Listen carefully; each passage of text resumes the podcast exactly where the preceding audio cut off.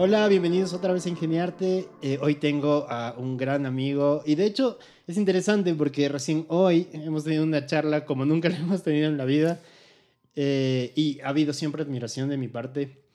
Y algo que me gusta de, este podcast es que estamos siempre hablando de los procesos creativos de, de los artistas. De hecho, el eslogan es que el artista es ingeniero de su propia obra. Por eso es ingeniarte. Qué hermoso. Y, y pasaba, lo hablaba con Renato, con este amigo rapero, estaba diciendo, bueno, ¿y, y cómo llamar al, al, podcast y demás? Y, y, salió el nombre y salió el eslogan, el, el, desde decir como el, a los ingenieros en nuestra sociedad están bien vistos. Claro. Pero el artista no tanto. Entonces hablar de, de que somos ingenieros de nuestra obra y que tenemos cada uno un proceso como totalmente válido hizo que, que, el nombre tenga congruencia con el eslogan y diga, ok, así se va a llamar y así vengo grabando algún tiempo. Juli, bienvenido. Qué hermoso, muchas gracias hermano. La verdad que es mutua la admiración, el respeto y es hermoso estar acá. No, eh, por favor. Linda, linda charla tuvimos hace un rato. Claro. Y mencionando tanto la importancia y la relevancia de la palabra, eh, qué lindo que desde el vamos ya la, la, la intención esté tan, tan bien puesta, ¿no? Esto de ingeniarte, como eh, ya desde, desde, desde el principio ya, ya va bien y es lindo como, como se siente el, el, la misión y la visión de, de, lo que estás haciendo acá. Y la verdad que es muy lindo, eso es cierto. El artista es ingeniero de su propia obra de arte, que, ¿Sí? qué hermoso. Y no, por favor, Juli, la primera pregunta que venía como tragándomela. Y es algo que yo creo que mucha gente sí, sí, que te conoce, no sé si te lo ha preguntado, pero yo no te lo he preguntado es esto de, de, ¿por qué Ecuador? O sea, no, no en un sentido como lo hablábamos claro, hace un rato sí, sí, totalmente. De, de, de, Ecuador. No, no, en serio.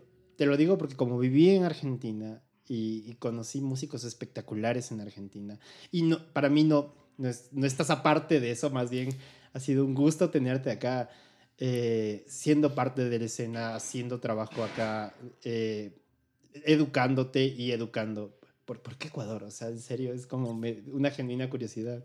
No, gracias, qué, qué lindo. Bueno, justo eh, es muy lindo cuando la, la, hacen de esa forma, ¿no? La pregunta, porque claro, digamos, por lo menos Buenos Aires, el ambiente es muy grande, ¿cierto? Y, y se dan muchas cosas de manera simultánea. Eh, entonces, claro, me la han hecho desde distintos lugares a la pregunta, ¿no? Eh, hay, hay muchos tipos de respuesta. Una es, ¿por qué no? bueno, sí, es la, la mejor, de hecho. Es, eh, claro, claro, es como que la, la primera, ¿no? Que quizás no va, no va tanto a, a, cómo la planteas vos, ¿no?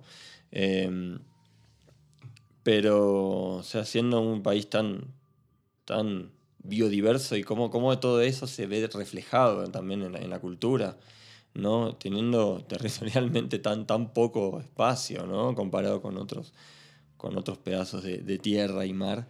Eh, esa es una de las primeras respuestas, ¿no? La verdad que acá me encontré con, con sorpresas todo el, y me, encuentro con sorpresas todo el tiempo. He tenido la oportunidad de viajar bastante por tocar. Eh, me falta el Oriente, conocerlo un poco más, la verdad. Eh, pero bueno, esa es una, primera respuesta. Acá hay muchas cosas que, de las cuales fui aprendiendo y de las cuales sigo aprendiendo. Ahora, hay, hay dos otros planos, ¿no? El mío personal, que lo voy a compartir, y después más el profesional, ¿no? Eh, empiezo por el personal. Eh, Ecuador fue y es eh, la mejor opción en un momento y en este momento, ¿no? En, en, Argentina en su momento estaba buscando un lugar para estudiar con ciertas características. Uh -huh. Se me dio la oportunidad de, de, tener una buena beca en la San Francisco, vine a probar suerte, la verdad que la pasé increíble, aprendí muchísimo. O sea, ¿salió por la, la, la beca de la San Francisco? O sea, eh, claro, yo, yo, estaba, siempre quise viajar, siempre soñé con, con, con, viajar por la música, por estudiar. Siempre quise estudiar también, eh, académicamente hablando, música. Eh, y, y, bueno, se dio que tenía 20 años, audicioné donde estudiaba en Argentina, Tamaba se llama, generó un vínculo con la Universidad de San Francisco, tomé la audición a ver qué pasaba, me dieron beca y dije, vamos a probar suerte, ¿no? ¿Y pero qué sabías de Ecuador antes de...? Casi nada. Yeah, okay. La verdad no sabía casi nada. Uno, o sea, que conocemos más en Argentina, en los países limítrofes, de repente ya Ecuador se pierde un poco. Eh, y no sabía mucho. Y bueno, vos me comentabas tu experiencia cuando fuiste a Argentina. Fue muy parecida a mi caso. Yo vine acá a probar suerte. De hecho, eh, Ivonette Rosero, que es una gran cantante eh, y conocida, porque no, podría decir que es amiga, porque no compartí muchas cosas, pero compartí un viaje eh, en Argentina por trabajo con ella. Es de Ecuador, ella es de acá. Le mando un saludo si llega a escuchar a Ivonette. Por favor. Y ella, yo me acuerdo, tenía 19, 18, 19 años cuando la conocí. Me dijo, bueno, si llegas a ir a Ecuador me avisás. Y yo, de una. Y por dentro dije, ¿cuándo voy a ir a Ecuador? Siete años voy, así que gracias, Ivonet. Em, y nada, no conocía mucho realmente de acá. Y claro, llegué acá, conocí todo de golpe y fue una sorpresa, ¿no? Entonces, bueno, volviendo al, al punto, quería viajar, quería estudiar, se dio la oportunidad de venir a conocer un lugar nuevo, gente nueva, experiencias nuevas, la universidad. Vine a probar suerte, a ver si me gustaba el país, la U, me gustaron las dos cosas. Y, bueno, esa es la respuesta media personal. Quería viajar, quería estudiar. Se dieron eh, ciertas eh, circunstancias que, hicieron que Ecuador fuera la mejor opción en su momento. Eh, y después, una vez que me gradué, me di cuenta que ya estaba bastante insertado en el, en el ambiente que la estaba pasando bien, que estaba aprendiendo y que tengo cosas por aprender. Y, también, bueno, eso se mezcla con lo profesional, ¿no? Que una vez que me gradué, que fue el objetivo, digamos, venir a estudiar, eh, me, me dieron, bueno, trabajo en la universidad, también de la mano de haber estado inmerso. Estaba tocando, tenía mis alumnos, sí, después de tantos tantos años de, esfuerzo, es difícil, viste, dejarlo también desde lo profesional. Em, si bien siempre el motor fue el sentirme feliz acá, ¿no? Eh, entonces, em, sumando todas estas cosas, la respuesta es, esa. personalmente, eh, en un momento se dieron ciertas circunstancias, eh, pero la verdad que profesionalmente acá también encontré un lugar en el cual me nutrí muchísimo, ¿no? Em, en la U la verdad que encontré una estructura tremenda, en la cual me he nutrido muchísimo. Y el ambiente que encontré acá también, si bien es más chico que, en Argentina en número, es una potencia culturalmente y en creatividad. Entonces eh, me he encontrado con personas que me han sabido nutrir mucho. ¿no? Eh, algo que me he dado cuenta muchísimo es como... Acá mucho se habla de, de los grupos que se van formando, ¿no? con quién te juntas, con quién te llevas. Y hay esta, estas personas. O sea, siempre ha sido así. Creo que entramos mucho con gente que tiene más afinidad que otros. Y, y está bueno porque de alguna manera eh, dices, sí, con él puedo tocar porque me entiendo más eh, a nivel académico también. O nos entendemos de, tal forma. Y el grupo que vos formaste, o sea, la gente que se lleva con vos, a mi opinión, son los más capos eh, en, en este desarrollo de, de, música académica contemporánea que, que, daba la San Francisco. Claro. Entonces, claro, escucharte a vos, escucharle a Cristóbal Piña, a Faur, es como espectacular, espectacular. Yo nunca me he arrepentido de ningún concierto porque, porque terminas como roto a la cabeza y dices, wow, esto, esto está pasando acá. Y de hecho, recién nomás le había visto al Piña tocar en Texas. Claro, bueno, esta, esta, creo que ahora vuelve en un par de días. Se fue hasta allá, tocó. Me, vi, me falta un pedazo del concierto todavía. Chris te mando un saludo. Y Chris es un maestro para mí. O sea, él, él, cree que sabe cuánto me influenció y me enseñó. No tiene idea cuánto. Y, y claro, exactamente. Bueno, él es de Chile, ¿no? Claro. O sea, que también hay eso, ¿no? De, exactamente. de extranjeros acá y de alguna manera haber generado un lenguaje que yo lo acepto propio, porque ustedes están acá. Entonces, esto lindo de la globalización hasta cierto punto de decir. Totalmente. Acá está pasando cosas y ustedes se juntan con músicos ecuatorianos que igual están con, con a su nivel. O sea, me parece muy, muy rico lo que, lo que han formado.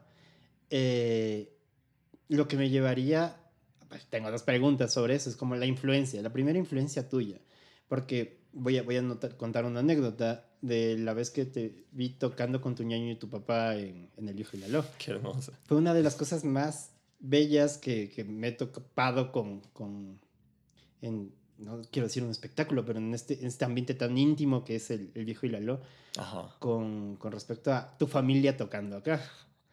Y, y digo, bueno, eso eh, obviamente es familiar, eh, hay una influencia súper fuerte, pero me gustaría que me cuentes tú más o menos tus influencias, porque también tengo como lo que me ha contado el Javi, pero viniendo de vos va a ser mucho más real. Entonces sí quisiera saber cómo, cómo entraste en este mundo de la música, siendo que tienes familia músicos. Qué loco, qué, qué linda pregunta. Eh, y, y digo qué linda pregunta porque en realidad es una pregunta bastante, quizás suena común, pero la manera que la planteas vos me, me- hace pensar de distintas formas. A ver, mi, mi primer acercamiento, mi primer match con la música, el primer momento en el cual me hizo un clic emocionalmente hablando fue con Chick Corea, Electric Band, específicamente con un, un álbum que se llama Beneath the Mask. Y yo me escuchaba todo el álbum, me lo escuchaba por lo menos, por lo menos unas dos, tres veces al día de chiquito. Yo tenía 6, 7 años. ¿Cómo llegó Chico Corea? Mi viejo. Y, fue, fue- y eso me lleva a, a seguir desarrollando ¿no? La, la respuesta con- en relación a mi familia. Pero mi viejo me mostró Chico Corea Electric Band. Eh, mi viejo me mostró de todo, no es que me mostró jazz, ¿viste? Me mostró rock, jazz, me mostró eh, latin, de, de todo me mostró. Y bueno, me, me- me vinculé con, con- con ese formato. Y hay, hay, hay algo importante, me parece, con- por lo menos desde mi experiencia con el tema del vínculo, cómo lo relacionás, ¿viste? Yo era, era muy chiquito, me acuerdo que me, me gustaba una chica, ¿viste? Y yo la pensaba, escuchaba los temas. Y después eso fue generando otras cosas, ¿viste? Me di cuenta que, ah, mira, pu- pude vincular que me gusta esta chica con... con, con- con- era un niño, ¿viste? Con, con la emoción, con la emoción. eh, y, y después me pasó con otras cosas. Quizás estaba triste un día y escuchaba el álbum de otra forma. Lo que hablábamos de observar, ¿no? Que ahora lo, lo desarrollaremos. Y ese fue mi primer vínculo, eh, en verdad. De la mano de eso, lo, lo- lo que escuchaba era mi papá tocar la guitarra. De hecho, la guitarra que tengo es la guitarra de mi papá. Eh, y Es una guitarra súper especial. es hermosa, esa Es- guitarra, es, preciosa, muy especial. Es muy especial. Y, y es, muy, es muy simbólico para mí tener la guitarra de él, ¿no? Y que es mi guitarra, eh, espacial temporalmente, pero es la guitarra de mi viejo. Y, y me parece algo muy lindo eso, porque en verdad yo siempre lo, lo, lo vi a él y jugaba como imitarlo, ¿viste? Después apareció mi hermano y, y es, Claro. es mi hermano, no, no sé cómo, no, no hay una palabra para, para describirlo. Para, para la gente que no conoce a eh, Emiliano, ¿no? A Emi, Emiliano. Emi, eh, te digo cómo lo conocí a Emi, porque fue muy gracioso. Yo, eh, en este cuarto era mi sala de ensayos también, Ah, Ajá, antes de tener como las cositas que tengo. Y la trajo Simo, la trajo Simo, José, el hermano de, de Julián. Yo no tenía ningún contexto, o sea, sabía quién eras tú, pero no sabía quién era tu hermano. Y toco, toco con la banda, ¿no? Porque estábamos en ensayo y, y presento mis temas. Y, y Emiliano lo disfrutó tanto, o sea, lo disfrutó genuinamente. No por esta cuestión de, de quiero quedar bien. No, no, nada que ver. O sea, claro. de hecho fue muy, muy, muy, muy real con lo que estaba sintiendo y escuchando. Pero yo no tenía ningún contexto de Emiliano, salvo que era tu hermano. Claro. Ahora, por ahí no quería meter el sesgo de, ah, son músicos todos, Claro, porque no pasa. Si preguntas mis hermanos, no son músicos. Y, y claro, lo, lo, lo, lo- fue muy genial, muy, muy, muy de él. Fue como loco estar de tomarnos algún rato algo. Y gracias por escuchar, por el feedback. Fue muy, muy positivo. Y no hablo de una positividad tóxica, de- Claro. de, todo te va a salir. No, no, fue como genuinamente, gracias por este momento, gracias por abrirme la puerta de tu casa, gracias por permitirme escuchar, les va a ir súper bien. Fue, fue muy lindo. Y lo escuché a tu hermano y dije, oh, me- me- genuinamente me dio una vergüenza. También dije, no puede ser, es increíble. Tu hermano es uno de los Es seres rey, musicales Sí. más grandes que, que he conocido. Que he tenido el gusto de conocer y con el cual igual hablamos, a veces charlamos, hace una cosa, le comento. Es espectacular. Te mandaba un gran saludo por si acaso. Le gracias, mencioné que venía acá con vos. Saludo, Emi. Por favor, también está abierto el, el espacio. Tengo que hablar contigo y con tu hermano en el mismo Por espacio. sería favor, sería increíble. Sí, porque sería espectacular. Y, y bueno, claro, no entendía eso. Y el día que los vi tocar, eh, igual en el espacio fue como, ok, ustedes tienen demasiada música en su vida. No sé si demasiada, pero tienen la música fluyendo por sus venas, que es, es espectacular escucharlo. Bueno, Y- no, perdón. No, sí, no, no. Y, y volviendo como justamente a esa idea, o sea, Soma tu hermano, y yo siento que son complementarios muchísimo. Sí, totalmente. Es que en realidad eh, es muy lindo como...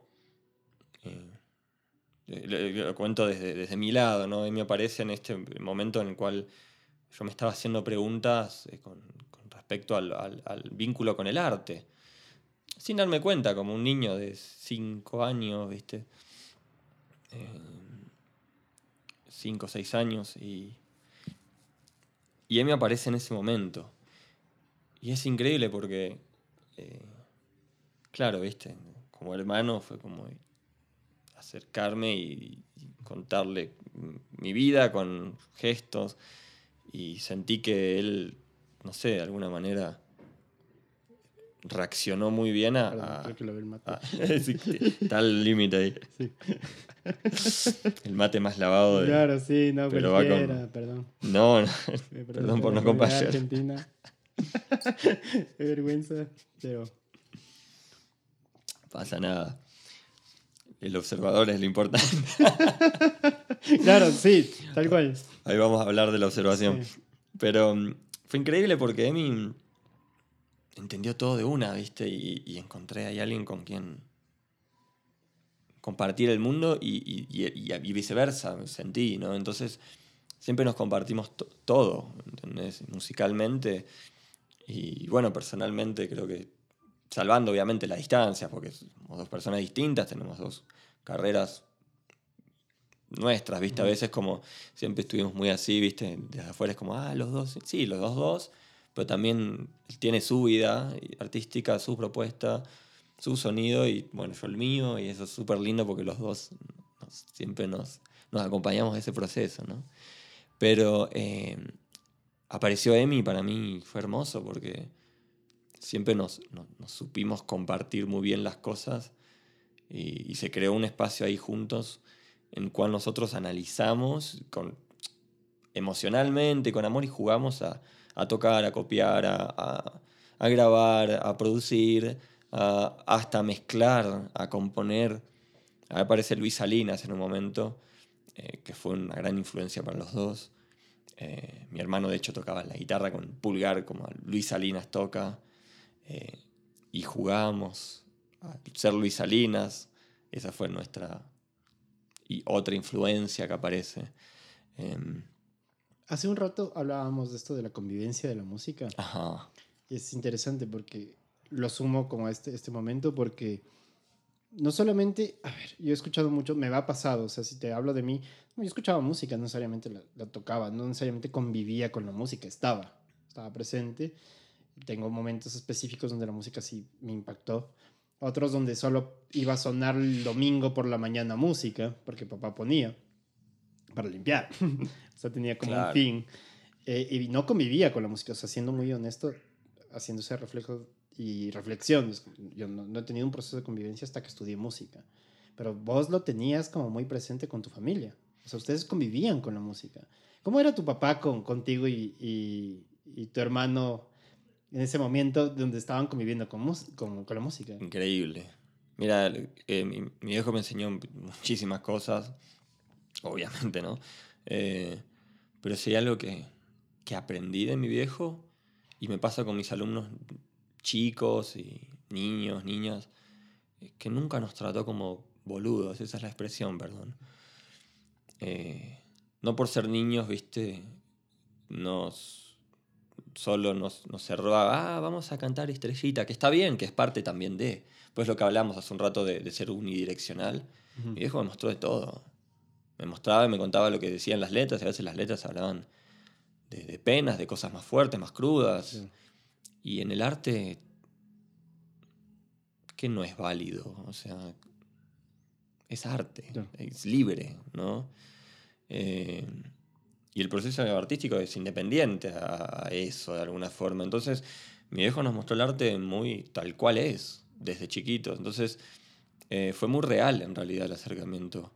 Y la convivencia con la música que tuvimos eh, desde el lado de mi viejo. Y eso es algo que le agradezco mucho. Él nos mostró la música muy realmente. Y, y por ejemplo, no, no, no, nos, nos ponía a prueba. Por ejemplo, me acuerdo una vez, bueno, me compró mi primer teclado.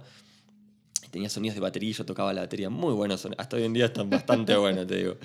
Y yo tenía ocho años y papá me, me, claro, me compró pedales sustain, cosa que un nene de 8 años ya, bueno, usar sustain, dijo, mira, esto es algo que, me dice, con el tiempo vas a ir entendiendo, me dice, pero es fundamental si quieres tocar piano bien. Es como, mira, tenés 8 años, nene, y tocas lindo y todo bien, pero te digo, a la plena tenés que aprender a manejar los pedales sustain.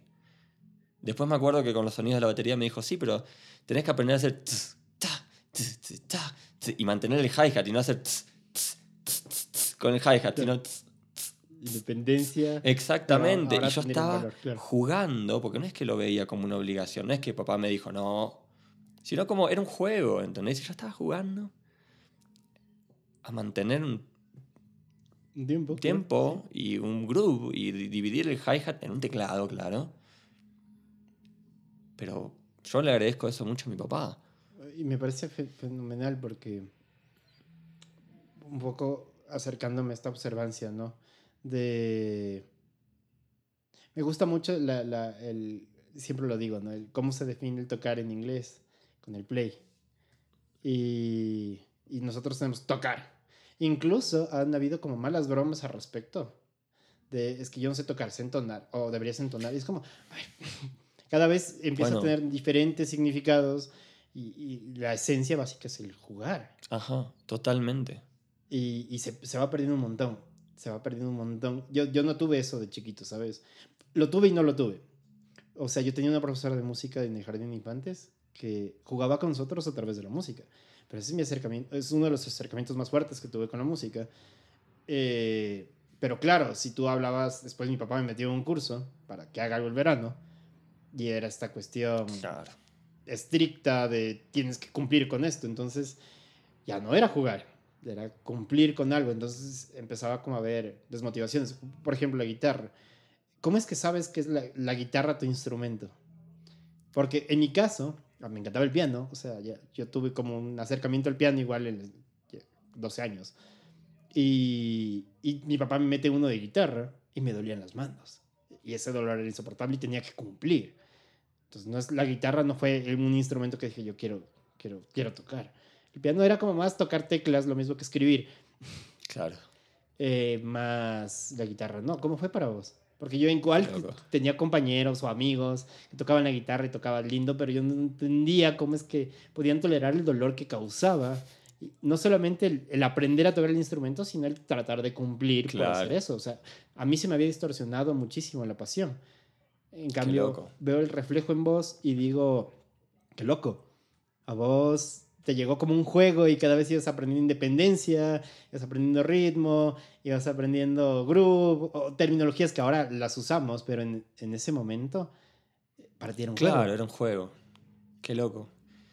Bueno, en, qué, qué, lindo que lo preguntes porque en realidad yo empecé tocando piano y yo detestaba la guitarra, de hecho. Ah, mira. O sea, tenía como... Amaba verlo a mi viejo, amaba el, el sonido y todo bien, pero todo lo que se generaba alrededor de la guitarra era como que el instrumento cool, ¿viste? El, instrumento del fogón, el que todos tocaban, ¿viste? Y la verdad que yo me acuerdo que tenía un, amigo, ¿no? Marino, un gran amigo, no lo veo hace 10 años y hace un tiempo hablé dos palabras y como si no hubiese pasado más de 10 años, mira, casi 20 ahora que pienso, wow. Y él tocaba guitarra, hizo piano. Y claro, entre niños, viste, nada, porque la guitarra es más chévere. La guitarra, todos tocan la guitarra, no todos tocan el piano, ¿viste? Era como dos niños discutiendo. Y yo no, tenía, no entendía ni, ni, cómo se tocaba. De hecho, yo ya tocaba piano hacía algunos años, tenía unos, no sé, unos nueve años, y, y ya entendía la dinámica un poco del piano, ¿no? Eh, y no entendía que en la guitarra había que pulsar los trastos, o sea, bajar la cuerda y pulsarla para que son, cambiar el sonido. Yo pensé que eran seis cuerdas y, y veía que ponían la mano ahí, pero no entendía qué es lo que estaban haciendo realmente con la mano. No, yo no entendía nada de la guitarra. a los 11 eh, me empiezo a enamorar un poco del instrumento. Eh, y me acuerdo el primer acercamiento, acercamiento fue en la casa de mi abuela, que me habían recuperado una guitarra, la primera guitarra de mi papá. Estaba en la cama de mi abuela y yo me fui como a acostar, me iba a acostar a veces a mirar la tele después de comer. Y la vi en la guitarra e hice una composición con las cuerdas al aire, que todavía me la acuerdo después, la muestro. y me gustó, ¿viste? Como, uh, esto está bueno, ¿viste? Y la, repetía. Y, me vinculé con la guitarra a mis 11, casi 12. Justo dio que se casaba una prima, mi papá trajo, alquiló una guitarra acústica para tocar en el casamiento de mi prima y yo iba a tocar el piano, una composición mía, mi papá el, la guitarra. No había guitarra acústica, sino la eléctrica que tengo ahora, la Giannini, la roja. Eh, entonces mi papá pidió una, una, acústica y empecé a tocar con esa. Em, entonces, ¿cómo me di, cómo, en respuesta ya a la pregunta, cómo me di cuenta que, fue, que es mi instrumento? Y de nuevo, quizás hay varias respuestas. Hay momentos, a veces eh, tengo más ganas de tocar el piano que la guitarra, hay momentos. Y, me siento y toco. Eh, claro, soy guitarrista, eh, sí, soy, guitarrista. Em, pero em, a, veces depende el momento, ¿no? Pero ¿por qué la elijo a la guitarra? Bueno, e, e, esto es personal, ¿no? Lo que voy a decir, pero siento que en mi caso es el instrumento con el cual más puedo ver este, esta, esta idea de, de una relación, de un 50 y un 50, como es cualquier relación quizás, ¿no? Em, y es muy loco porque em, de alguna manera eh, tiene que ver con el play, ¿no? De hecho, yo esta semana que pasó tuve con mi psicólogo una sesión en la cual hablamos del tocar versus el play literalmente lo que vos mencionaste lo hablé con terapia. Y me dijo, bueno, también depende de qué quiera decir tocar para vos, porque está bien, no manejo la palabra, pero qué quiere decir para vos. Y le digo, no, lo loco de jugar es que plantea eh, como una especie de tercer parte que se genera mediante el vínculo de ambas partes, la guitarra, el, el guitarrista, el músico, y lo que se genera entre medio de estas dos partes. Y algo que a mí me gusta mucho la guitarra y algo que encontré en la guitarra y me di cuenta con el tiempo es que la guitarra no tiene la posibilidad armónica del piano de tocar las 88 teclas y hacer voicings gigantes. No tiene el registro de un bajo para llenar los graves, ni llega arriba de un violín, ni tampoco puede alterar la nota después de ser ejecutada como un violín o como una cantante. Pero puede imitar a todos estos porque está entre medio. Yo puedo emular un pianista manejando la densidad armónica, quizás porque tengo seis cuerdas, rara vez usas las seis para hacer acordes. Depende del tipo de acorde, obviamente, tríadas sí, pero hay muchas duplicaciones quizás, ¿no? O sea, al final estás tocando cuatro notas en la guitarra en la mayoría de los casos, distintas. Entonces, si yo quiero jugar a ser un pianista, ¿qué, qué voy a hacer? Y poner cuatro notas, pero no raíz quinta, raíz tercera, sino tengo que buscar densidad armónica para tratar de emular que estoy poniendo 6, 7 notas que podría estar poniendo un pianista. Entonces juego a ser pianista en la guitarra. Si vos ves la mitad para la mano derecha la guitarra, es un cajón peruano, una bordona, o sea, es percusiva. Puedo ser percusivo en la guitarra. ¿Sí? Esta idea de jugar sobre tu instrumento Exactamente. te permite jugar mucho más sobre... Cambia mucho afinaciones también, por emular tus sonoridades. Eh, sí, juego con distintas, uso generalmente una distinta afinación, es que manejo mil afinaciones distintas. Em, puedo jugar a ser bajista, puedo ir agudo, puedo estirar la cuerda, puedo hacer la microtonal, puedo hacer como un cantante, un violín. No es un violín, no es un cantante, no es un bajo, no es un piano, pero puedo jugar a hacer todos esos. Entonces, para mí la guitarra es eso, es, es, es un plano en el cual puedo jugar a hacer muchas cosas distintas. Y, por eso la elijo, la verdad. Qué, hermoso, porque cuando se habla del jugar. A ver, justo ayer hablaba con mi novia de esto, de, la libertad, que es un, un, tema como un poco difícil de, de, resolver, si somos libres o no somos libres, o en dónde somos libres, o qué pasa cuando asumimos la libertad. Eh, hablemos como músicos. Muchos músicos dicen, o se cuentan esta narrativa, yo soy libre cuando toco qué tan libre eres cuando tocas. E, ese es el, el, punto. A veces uno puede sentirse libre cuando toca, pero esclavo de lo que debería hacerse. Y ya no lo empiezas a disfrutar. Pienso que una cualidad básica de libertad está en el disfrutar eso. Y saber que, como me decías de la letra de hermano, que cala sí, eh, perfecto. de, mm, claro, elegir por quedarse también sea libertad. Claro. Que, que es espectacular. O sea, puedo quedarme yo en una triada y una melodía mayor, pero porque soy libre lo hago así. O como tú mismo has dicho, o sea, puedo jugar con todo, todo esto que me da la guitarra y por eso la escojo. Me parece fascinante. Porque lo usaría muchísimo con la, la idea de jugar. Para mí jugar es ser libre. Totalmente. Y, y, lo asocio con muchas cosas. A veces no, no tenemos... Yo no lo tuve en el sentido de, de poder jugar con la música. No, no cuando podía haberlo hecho cuando soy más niño y no tengo tanta obligación. No tuve esa oportunidad, pero tenía otros juegos. Eh, jugaba con mis amigos del barrio, nos inventábamos juegos y los límites no existían. Jugábamos con lo que había. Entonces eran dos palos, entonces nos ingeniábamos para que esos dos palos saquen magia. Y, y, cuando eres músico se ve tan real.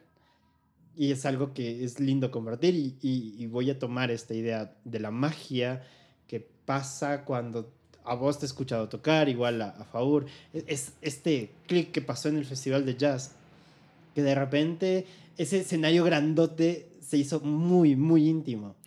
Fue, fue muy genial. Que, cuéntame un poco cómo fue ese, ese momento para vos. Hermoso, fue increíble. Fue, fue, muy, fue muy lindo. Mira, eh, eh, se me vino esta palabra eh, que me enseñó una, una, una, amiga mía en una charla. Le pregunté acerca de la, de la libertad de la nada le pregunté como, ¿qué es la libertad para vos? Se quedó callado un tiempo y me dijo, no sé, pero lo que podría decirte es que la libertad es inherente a la sinceridad. Uno es libre cuando es sincero o sincera. Y cambia las reglas del juego, no sé si cambia, pero quizás suma esta idea de, cuando el juego es sincero. Todo está bien, eh, todo cuadra de alguna forma.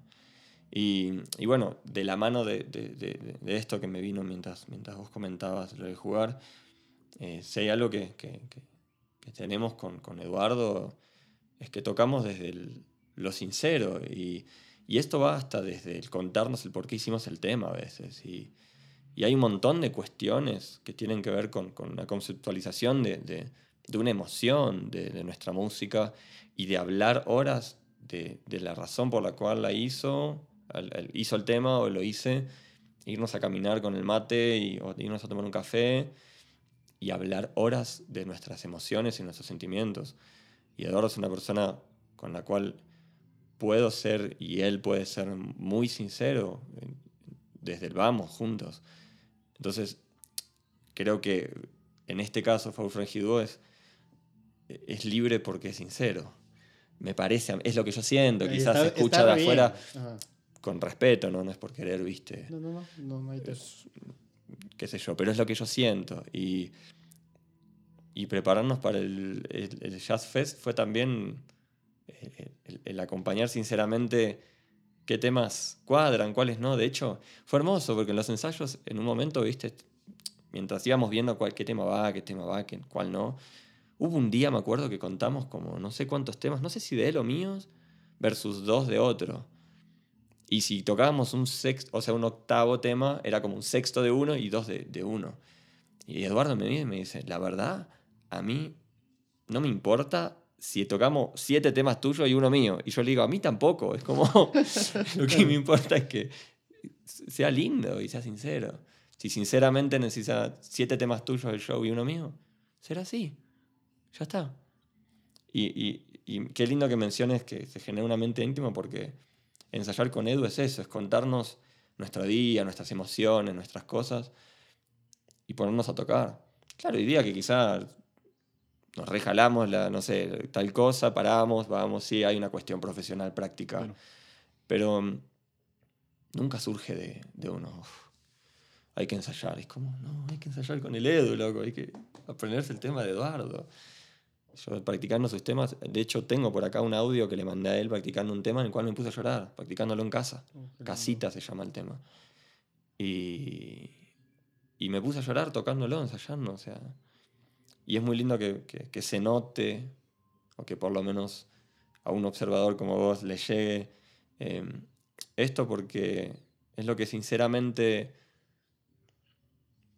no sé si buscamos o intentamos, es, nuestra, es nuestro mensaje y quien quiera tomarlo lo toma, pero que se haya generado esta intimidad sí, sí resulta relevante, porque es algo que nos llega, nos llena mucho. Gracias. Yo pienso que pasa, o sea, cuando uno es sincero pasa, ¿sabes? Yo podría, en este momento incluso podría estar pretendiéndome el podcastero, el, yo manejo, no, no manejo la palabra ni un carajo, eh, posiblemente cometa un montón de errores, ¿sabes? Pero, pero esto soy. Porque si no sería todo esto una farsa, ¿sabes? Y, y, se sentiría, yo creo que se siente mucho cuando, cuando intentas pretender algo que no eres. Totalmente. Y, uh, y pasa muchísimo con los músicos. O sea, no, es una cuestión que yo invito mucho a, a hacerse una autorreflexión. Es como, ¿quién soy cuando estoy tocando? Y no, no, es una cuestión de me voy a latigar, de no soy quien debería ser. No, no, es una cuestión de quién eres cuando estás tocando. ¿Eres tú? ¿Eres quien quisiera ser? ¿Estás imitando a otra persona? Y todo va a ser válido, de alguna manera. Pero, pero el momento de hacerte esa pregunta, inevitablemente eres sincero. Y yo sí siento que la música cala mucho en la sinceridad de los demás. Y, algo que siempre se dice, pero a veces cuesta como mucho definir, es ser honesto en la música. Y eso lo he escuchado mucho de profesores, hay que ser honesto en la música. Eh, pero calar en esa honestidad, para mí entra desde la primera pregunta, es como, ¿qué estoy haciendo con esto? ¿O qué quiero? Voy a la idea del reggaetón, por ejemplo. Eh, cuando la gente dice, eso no es arte, eh, del reggaetón es como, a ver, son honestos, yo empiezo con eso, son honestos en lo que dicen, son súper honestos en lo que dicen, hasta cierto punto crudos. Por ahí ya lo puedes valorar. Tal vez no te puedas esperar la obra más profunda del mundo, pero son totalmente. y eso es totalmente válido. Y por eso la gente lo siente. Claro, responde. Y, y existe una respuesta. En temas mucho más profundos, hay una honestidad mucho más profunda y te puedes quedar reflexionando, escuchando un tema, tomando un mate, tomando un café y sintiendo un montón. Yo pienso que la, la, la música sí te llega muchísimo a, a, este plano muy interno, donde inevitablemente va a generar eso. Y hablando otra vez de, del dar y recibir, cuando tú recibes la música y eres honesto con lo que estás recibiendo, honestidad contigo mismo, pasa algo. Y eso, eso es lo que para mí genera el arte. Y incluso me tomo al otro lado de que hay gente que te dice, es que la música no es sentir también nos pasa, que es como, esto debe ser muy académico y tienes que estudiar para poder llegar como a, este nivel. Para mí es el balance. Totalmente. Eh, y, eso también te iba a preguntar, como, ¿cómo fue el acercamiento? ¿Cómo fue el primer acercamiento con Four? Para decir, bueno, sentimos... Fue, fue, increíble, fue, siempre me acuerdo del momento también. Porque nosotros estábamos en la Big Band de la universidad. Y había un respeto mutuo, y había buena onda, pero no nos conocíamos tanto. Y me llama, ¿viste? Tenía su número. Y atiendo. Hola, Edu. ¿Viste? Y todavía, claro, no teníamos sobrenombres el uno con el otro. Ahora nos decimos cualquier cosa y nos entendemos. Eh, y me dice, estoy acá en los pianos. Me dice, ¿querés venir? Dale. Justo estoy pasando por ahí cerca. Dale. Y fui a los pianos. Y, lo veo, ¿viste? Como todo romántico, Eduardo, ¿viste? Y me muestra, mira esto, me dice, y me muestra un tema de él. Y eh, Balada del Azorado se llama. Está en el álbum. Y toca la forma y termina.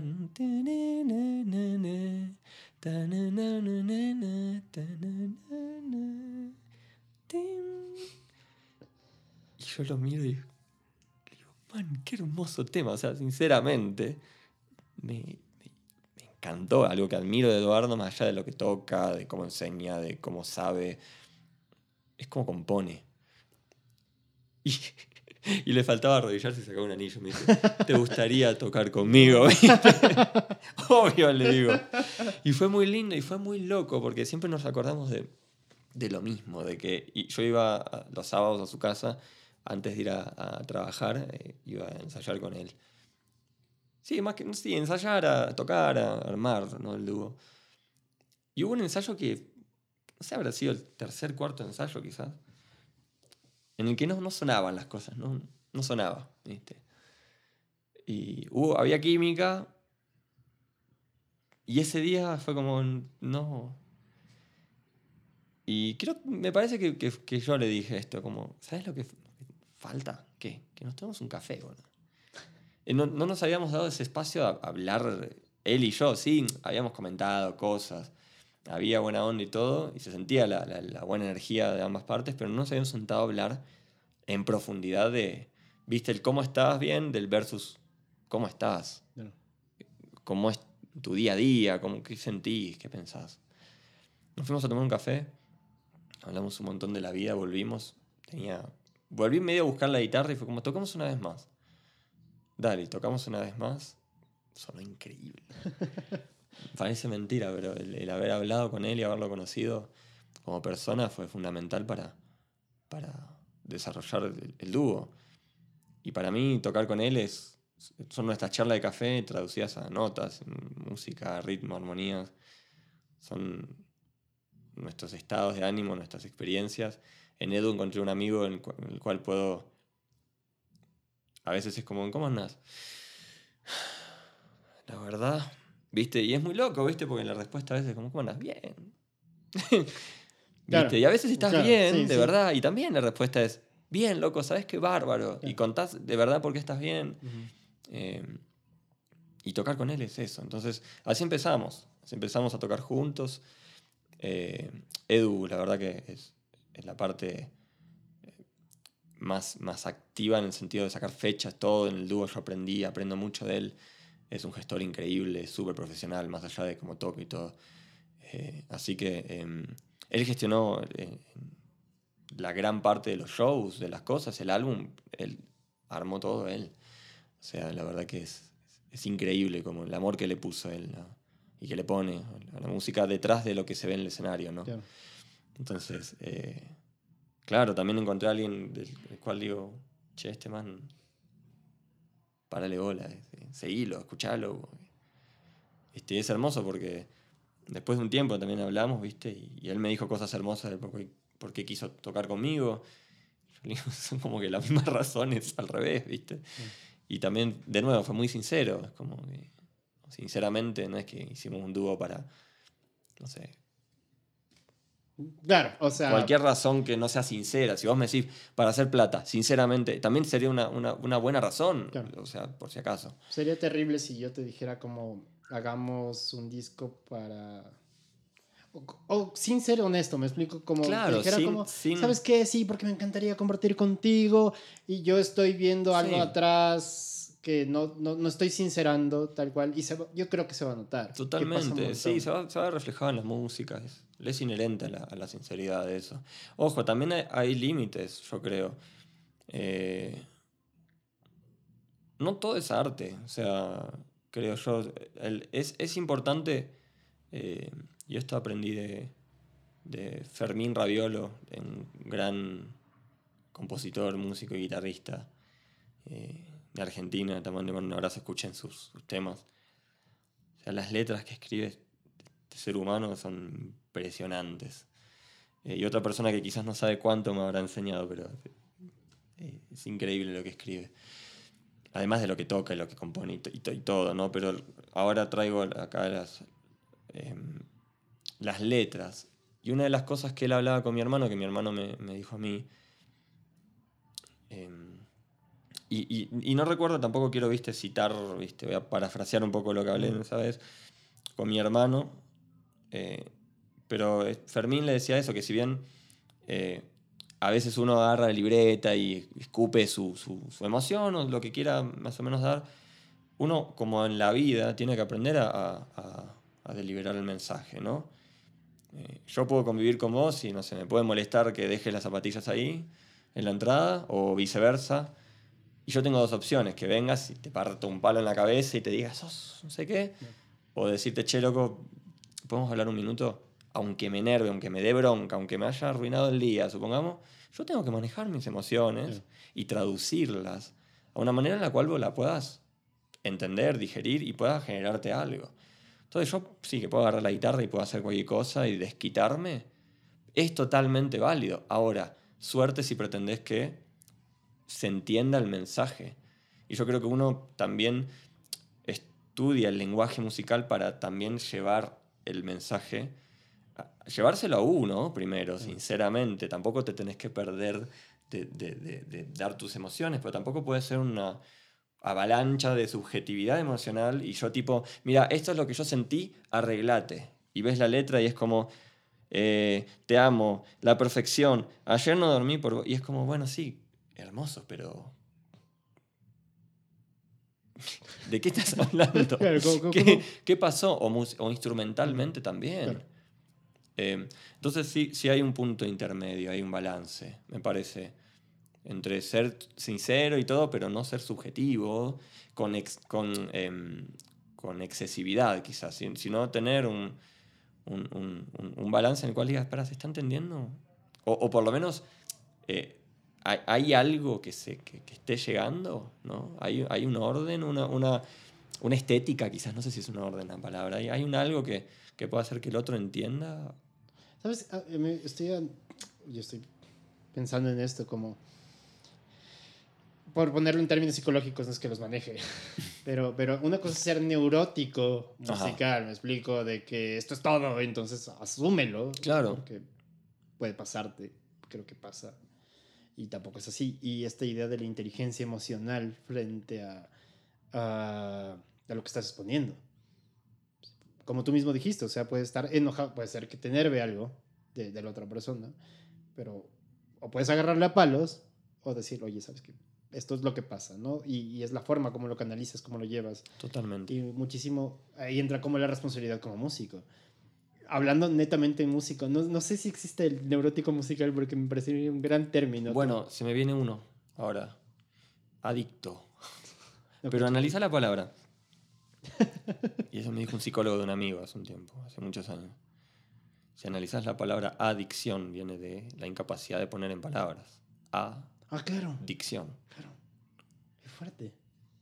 Y si yo no puedo hacer algo con mi mensaje musical, sea una letra o un instrumental, ¿no? Solo uso la música para canalizar mis emociones y, y suerte, quizás, quizás entiende el mensaje y funciona, quizás no. Eh, tal vez la música es mi adicción, porque no tengo, no tengo ningún, ninguna eh, eh, capacidad de manipular en el buen sentido.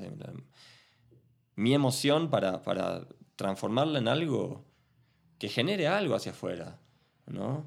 Que, que llegue a un observador, ¿no? Para eso eh, rompo todo. Bueno, sí, estás en tu derecho a hacer lo que quieras con la música y que te haga bien. Si te hace bien a vos, genial. Pero quizás sos adicto en ese sentido de la palabra. Usás eso para expresar algo que no sabes cómo manejar y y bueno, suerte, que se entienda el mensaje. Es que pasa mucho eso cuando he ido a jams.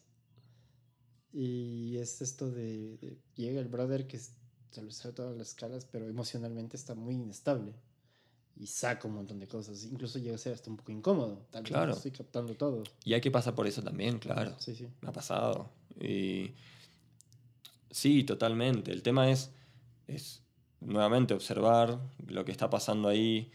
Eh, algo que me gusta mucho hablar cuando, cuando enseño comping, acompañamiento, es esta idea de, ¿viste? No, no me gusta, ¿viste? Hablar de, ¿viste? Cuando se habla de los egos, sí, sí, hay un punto en el cual puedes hablar de eso, pero ya cuando, cuando una sobreexposición al tema es como, bueno, sí, sí. está bien, con pero es como cuando te repites una misma palabra tantas veces que pierdes su significado. Exactamente. Lo mismo pasa con las definiciones. Totalmente. Hablar del ego del músico, el ego del músico. Sí, totalmente. Pierde sentido porque tal vez ya no estamos definiendo qué es lo que representa ese ego del músico supuestamente. Exactamente. Yo quería analizarlo como individuo. Entonces, ya no hablamos de, de un ego, por ejemplo. Yo podría. Perdón, voy a. Me acordé de un día de Festival de Jazz, una jam session del Festival de Jazz. Se subió un guitarrista para mí fue una experiencia muy desagradable, honestamente. Justo cantaba la Grecia Albán, o sea, se subió a la Grecia Albán al escenario. Eh, creo que no, no estoy seguro si era Fidel Minda quien estaba en la, en la bata. No estoy seguro, pero era un baterista como grosso. Y yo dije, se va a armar. Y este guitarrista, el guitarrista se subía, el del sonido le bajaba y se volvía a subir más.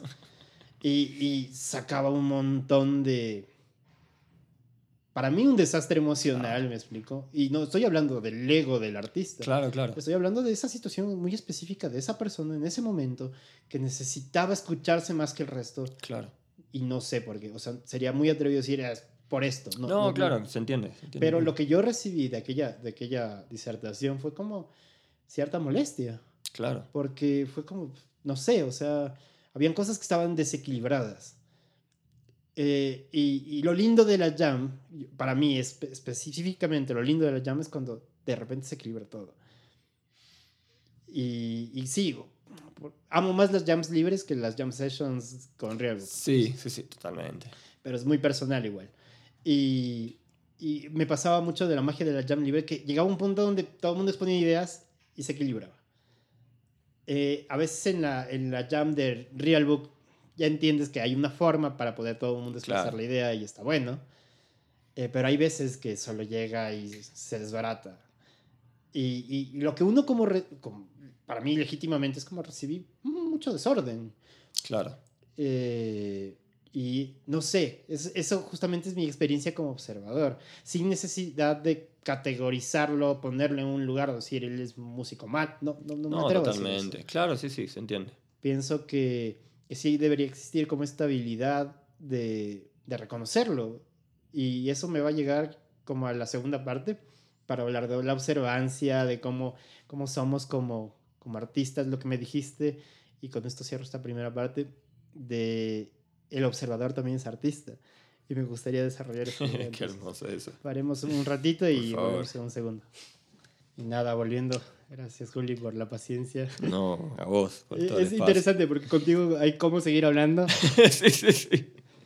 Pero bueno, retomando justamente la idea de la observancia. Ujú. Porque técnicamente lo que estamos hablando es el, el observar del otro. Claro.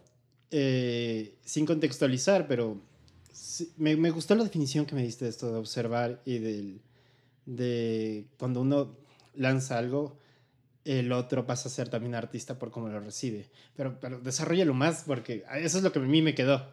Bueno, que e- es, es eso. de- viene de otro lado, esta misma persona que me dijo em, lo de ser sinceros. eh, una vez estábamos eh, hablando de, de la vida y, hablando de la vida le dije algo que, que está plasmado en la letra que hicimos con Laura Rey. eh, increíble cantante, amiga también, escúchenla. Yo voy pasando nombres, viste, y todos Sí, sí, van oye, y stalkeando. diles de que es- existe este espacio que me encantaría Por favor, claro que sí. porque- Sí, sí. Los voy a, les voy a mencionar a todos. La verdad que este espacio está increíble, fuera, fuera de broma, sin, sin ánimos de hacerlo cursi.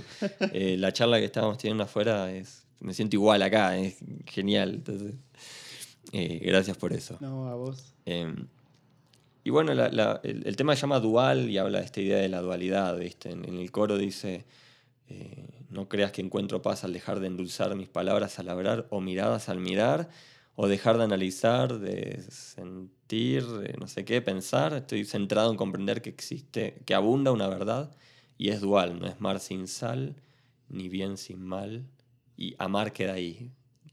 Bueno, es otro tema. Pero claro, es la idea de la dualidad, ¿no? De que, de que en realidad yo, yo siento un poco que la felicidad es... Esta idea de tóxica de la felicidad es uno de los peores cánceres que tenemos hoy en día como sociedad. Es como... Esto tiene que ver con la observación, por si acaso, Sí, sí, sí, ¿no? claro. Em, tenés que ser feliz. ¿Qué vas a estudiar para ser feliz? Como si la música o la literatura o la medicina tuvieran responsabilidad de nuestros problemas emocionales, man. O sea, no tiene nada que ver. Entonces le planteé a esta persona, le, le conté esta parte de la letra y le dije, todo es dual. Y yo, o sea, hice una letra, ¿no? Con respecto a eso. Y la dualidad, sí, ¿no? No, no es ajena la idea de la dualidad. Y esta persona me dice, no, no son dos partes solamente, son tres. Y yo fue como, ¿qué? Pará, o sea, toda una vida pensando, yo feliz de haberme dado cuenta, entre comillas, por mi cuenta de que, claro, ser feliz también trae aparejado lo otro, ¿no? O sea, a una persona te hace muy feliz, por ejemplo, y el día que le pasó algo a esa persona, por esa misma felicidad, todo cambia. Entonces, siempre fueron dos lados. ¿Por qué hay tres? Y estás tan convencida de que son tres lados. Y me dice, siempre hay una parte observadora. Y me hizo flashear. Y bueno, la charla siguió, pero una de las cosas que, que se planteó ahí es esta idea de que cuando estas partes se suman, hay un contexto, hay, hay, una, hay una interpretación, las cosas en otro contexto son distintas. Si yo estoy, o sea, si, no sé, agarrando el cuello a alguien, y, bueno, un contexto es que me estoy peleando y otras que se ahogó y le estoy tratando de salvar la vida. O sea, esta tercera parte te marca todo y esta tercera parte puede ser el contexto, el tiempo, el momento. Em, pero también puede ser lo que se genera de ida y vuelta y esto es lo que tiene que ver para mí con, el arte. Eh, artista es quien transmite y eso está claro, pero también es quien observa. ¿sí? Y en el intercambio de transmitir y observar algo, creo que nace esta tercera parte, que me parece a mí, hoy, quizás mañana cambie a parecer, que es el arte en sí. Es lo que se genera cuando pasan estas dos cosas, cuando uno transmite y observa. Podés estar observando lo que vos mismo transmitís, por si acaso. Eh, o podés inspirarte en algo que estás observando, en un sentimiento, en una cosa, en una persona, en una situación. Y el arte es esta tercera parte que surge de estos dos lados.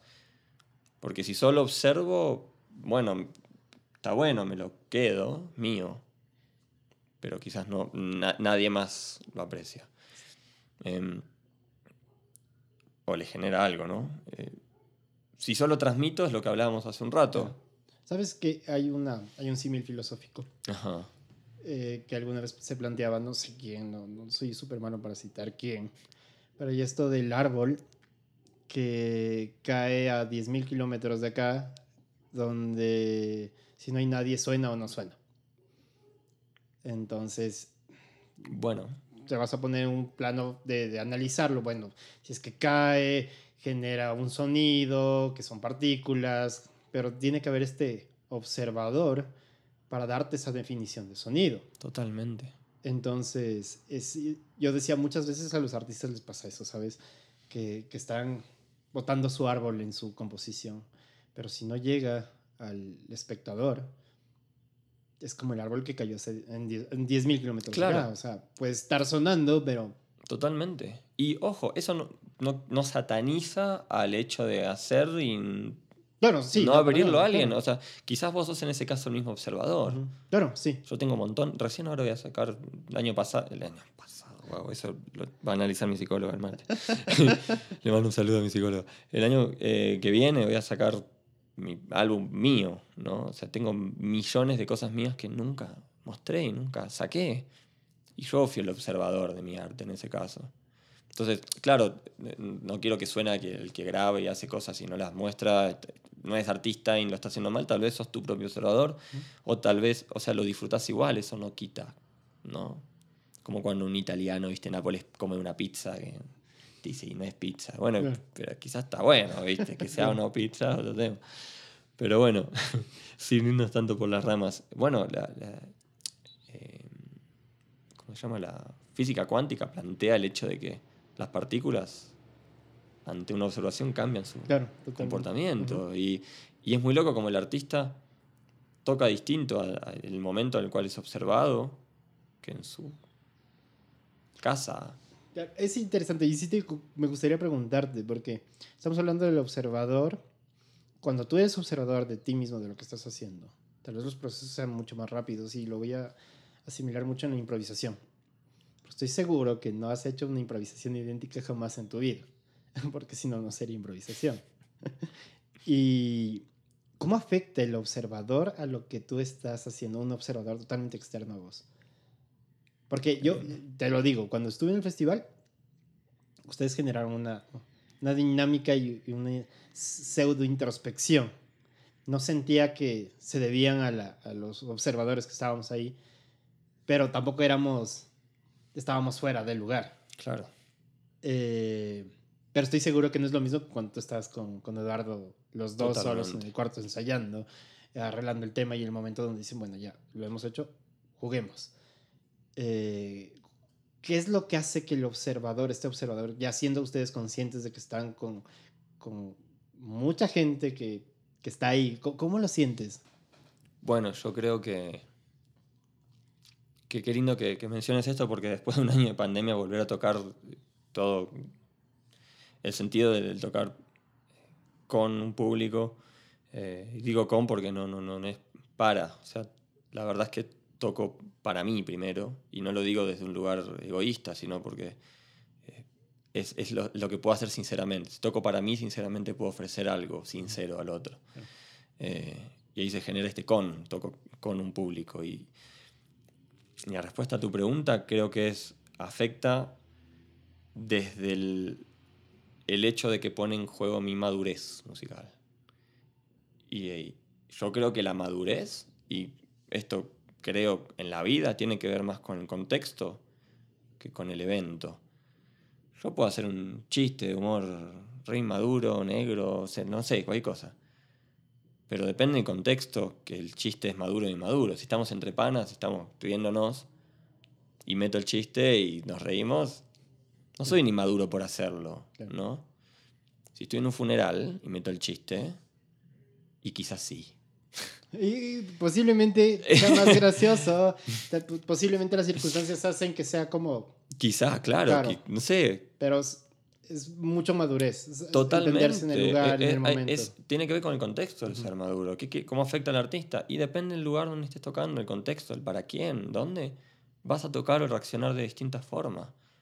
¿Cierto? Hay lugares donde vos tocas de fondo. Claro.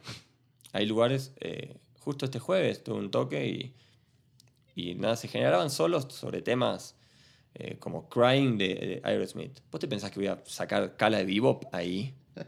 No, no puedo hacer escala de bebop en Crying. Lo he hecho en momento. ¿Y eso qué denota? ¿Que soy un mal músico si lo hago? No, quizás que soy un músico inmaduro. Entonces el, el contexto, el público afecta a tu madurez. Ojo, y quizás lo sea, ¿eh? Todos pecamos de todas formas, pero eh, el que haya un observador presente en el, en el momento presente, que para mí, mi definición personal de jazz es momento presente. Vos puedes hacer metal con la perspectiva de jazz, es una perspectiva para mí, no es un, un estilo, ¿no? Eh, bueno, no es un estilo, en verdad. Interesante. Es más sí. un approach, Claro. más Es una manera. Re interesante el, el entenderlo como. No como, como un estilo, como dijiste. Un approach, un, bueno, Sí. yo lo siento, la- mi, mi definición personal es momento presente, es como el- el- el- lo que se genera en un momento presente. Eh, eh, he chaucheado temas de Aerosmith pe- pensándolos o sintiéndolos jazz. Y eso no quiere decir que el- se confunde el jazz con, el tss, tss, con swing, claro. ¿entendés? Claro, el swing es un estilo, pero jazz no. ¿Qué es jazz? ¿Qué no es jazz? Claro. ¿Entendés? ¿Sabes que a mí me pasaba eso? Y eso me chocó un montón. Porque yo eh, entraba en la idea etimológica de la palabra jazz. O sea, ni siquiera tiene una definición exacta. Eh, era algo que pasa- estaba pasando en un momento. Claro. Y, y analicé más que la etimología de la palabra, la etimología del momento. Del jazz para mí nacía muchísimo de la improvisación. Del tocar lo que estaba en el momento. Y de sacar lo que estaba en el momento. Cuando yo armo mi proyecto, que se llamaba Yuyas, eh, basa- se basaba más en eso que Claro. en la técnica. Entonces yo decía, a mí más me suena jazz una tensión Claro. que, que el estándar. Muchas veces el estándar ya no, para mí ya no era jazz, Ajá. aunque había improvisación. Claro. Pero, pero eso ya era como mi pajazo mental. Y lo que buscaba era que la gente que tenía como un prejuicio sobre el jazz o el swing eh, cambiase, solo que mis músicos no lo entendían así. Claro. Y, y está bien, o sea, está bien porque vienes de una escuela donde te están diciendo que el, el jazz es el swing. Claro, pero lo es, pero también es otras cosas. Claro. Y uno puede tocar un estándar sin hacer jazz. Yo- Y lo puede hacer swing y, y- y no, o sea. Y claro, eh, todo esto entra en juego, ¿no? Como, como eh, docente, profesor, eh, no sé cuál es la palabra más apropiada, pero em, uno eh, también lo veo como un sistema operativo de repente. Hay muchas formas de verlo. ¿no? Alumnos que encanta el metal, les encanta el no sé qué. Es como cualquier estilo es como her- hermoso. Eh, y voy a citar a Bill Frisell en una respuesta acerca del jazz. Que hay, y, me acuerdo que el profesor eh, Jeff Tollefson, que nos mostró este video, puso pausa después de que Bill Frisell en la entrevista dijo esto. Dice, no me gusta cuando el término... Em, em, ¿Cuál es la palabra? Em, no sé la palabra. Eh, discrimina, por así decirlo, otras cosas cuando se cierra. Claro, ¿por qué jazz tiene que ser solo swing o algo específicamente? puede ser algo más grande, ¿no? sin ánimos de que sea mejor o peor, es, solo es otra cosa. Entonces, a, mis alumnos también les digo mucho eso, como necesitas un, sistema operativo, un lenguaje. Quiero jugar un videojuego. Bueno, en Xbox, en Play, en compu, no, quiero el videojuego. Pero ¿en qué lo vas a poner? Y, no, el, el, Blu-ray, el coso, no sé qué. Pero ¿cuál es tu sistema operativo, tu soporte? Y y bueno, eso también en parte es, es, lindo verlo como algo más que solamente como algo solo específico y cerrado. Em, y, y, nada, eso es interesante. Pero sí, bueno, volviendo al tema, em, em, creo que, que, que, es, pone en juego mucho mi madurez musical tocar en distintos momentos. Sería lo que elegí eh, activamente hacer desde lo emocional, ¿no? Eh, en el Jazz Fest es tratar de, de, tocar eh, acorde a, cómo eran las propuestas de los temas, que no eran temas, viste, de mil notas, sino como la mayoría fueron temas muy, muy relajados, baladas, sí, con sus cosas, pero em, también me encontré en un momento que técnicamente no, no, me, no, me siento mi mejor momento técnicamente con el instrumento. Eh, y en el Jazz Fest me dije a mí mismo en un momento, voy a, a, ofrecer lo que puedo ofrecer hoy. Sí, quizás hace tres meses tenía la técnica ahí a full. Esto, este mes no. O sea, se dieron circunstancias que me hicieron convivir menos, practicar menos quizás y, y me siento más inseguro con la técnica. Entonces, ¿para qué voy a tratar de hacer algo que no, quizás no puedo hacer? Ofrecer, ser más melódico. Y, y para mí fue, fue una, para mí mismo una demostración de madurez para conmigo. Quizás se vio así, quizás no. Depende y tomaré lo que, lo que se tenga para decir, pero lo que me han dicho es, es eso. Como, fue un show lindo, me han dicho. Como tocaron lindo, no fue un show de shredding. Y no tengo nada en contra del shredding, me encanta. Pero fue como que loco, creo que cumplí, por lo menos conmigo, el objetivo. Entonces, claro, el público afecta desde la madurez. Y eso trae a esta tercera parte que es el contexto. Y eso hace que sea arte. Claro. Y analizarlo desde todos los espectros posibles. Totalmente. Porque yo te puedo decir mucho de cómo lo sentí yo. Pues vi las historias, todo el mundo era feliz. Y yo te puedo decir cómo lo sentí yo. O sea, para, para mí fue como un show muy íntimo, musical. O sea, escuché música sin catalogarlo cada tema era un tema específico, cada improvisación nacía del momento. Ya te digo, yo, yo le he visto el Teatro Sucre muy grande y muy chico. Eh, es, es, gracioso como este, este ambiente de teatro te, te genera algo a ti también como, como espectador. Yo hasta ahora sueño con tocar en el teatro, o sea, es, es un sueño. Eh, algún rato espero pase. Pero me pareció increíble verlos a ustedes en un espacio tan grande y que ustedes lo convertían en un espacio tan chico, grande en música. Eh, no sé, fue tan raro. Qué hermoso. Fue, fue como espectacular. No, no, no, no, no, ni siquiera puedo ponerlo en palabras porque cada tema tenía lo suyo, ¿sabes? Y no quería entrar con el oído del de la que están haciendo esto o de empezar a desarrollarlo mentalmente. No, era una cuestión, estoy escuchando y esto me, me, me enriquece un montón y digo, qué, qué hermoso sería como llegar a casa, porque pienso que así sí se genera arte, hablando otra vez del observador, como es que te genera a ti algo y quieres tocar algo, ¿sabes? Independientemente, obviamente no va a ser lo mismo, ¿sabes? Que me, me incentivó a, a, escribir algo, a, a, componer algo. O sea, nada, y, sigue como nutriéndose. El ida y vuelta, ese, ese ida y vuelta es, es mágico, qué lindo que, que haya generado eso, pero no te quería interrumpir, pero qué, hermoso. No, y, fue eso, ¿sabes? Eh, y ahorita entraría como en este proceso creativo como tal. Porque sacando como al observador y sacando un poco a con quién compartes. Estábamos tú solo en tu habitación. es una canción de Audi terriblemente, pero... Eh, ¿Cuál es el proceso creativo? ¿Cómo viene? Qué lindo. Eh,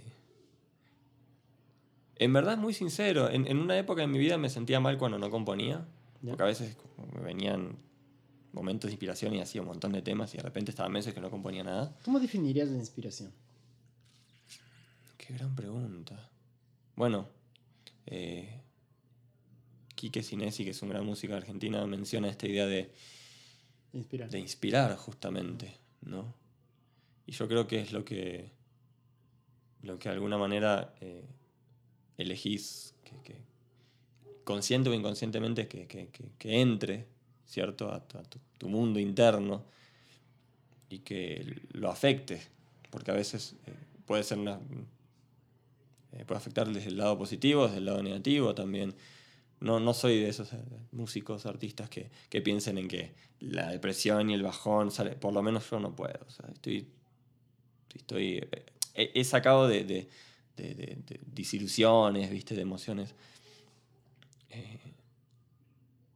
Algo, pero mm, no me gusta romantizar la tristeza, ¿viste? Al contrario, creo que.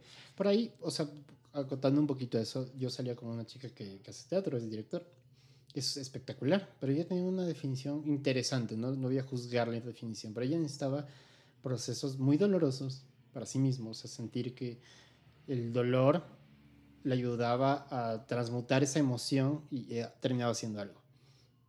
Entonces, eh, era válido. Tú veías las obras de ella y, y, era como, puedo sentir ese dolor, ¿sabes? Por esta cuestión de generar empatía con lo que estoy viendo. Y, pero eh, ella era un poquito radical en este sentido, bastante radical de hecho, en, en, esto de que es que yo necesito el dolor para escribir, yo necesito el dolor para armar una obra. No me parece muy sano, es mi criterio, lo entiendo, pero empecé como a expandir el abanico de emociones, como, bueno, está bien, existe el dolor, si te ayuda, claro. haces algo con eso, pero también existen momentos hermosos de, de felicidad, ¿me explico? Entonces tal vez hagas algo con eso. O la nostalgia, que no necesariamente es ni triste ni feliz, sino que está en ese punto medio. Claro. Eh, y a eso también el paradigma de... Paradigma, sino el... ¿Cómo se llama? Este abanico de, de situaciones o contextos donde los vas a escribir. Yo le digo a un amigo escritor, siempre lo menciono en este podcast que escribió este libro. Uy, qué hermoso. Es, es buenísimo. Pero él tiene un problema. Y lo digo y se lo he dicho. Que es como él necesita estrictamente vivir la, esa experiencia para poder escribirlo. Claro. Y tampoco digo que está mal, pero sí siento que he escuchado de, de, otros escritores que asumen la voz de otro.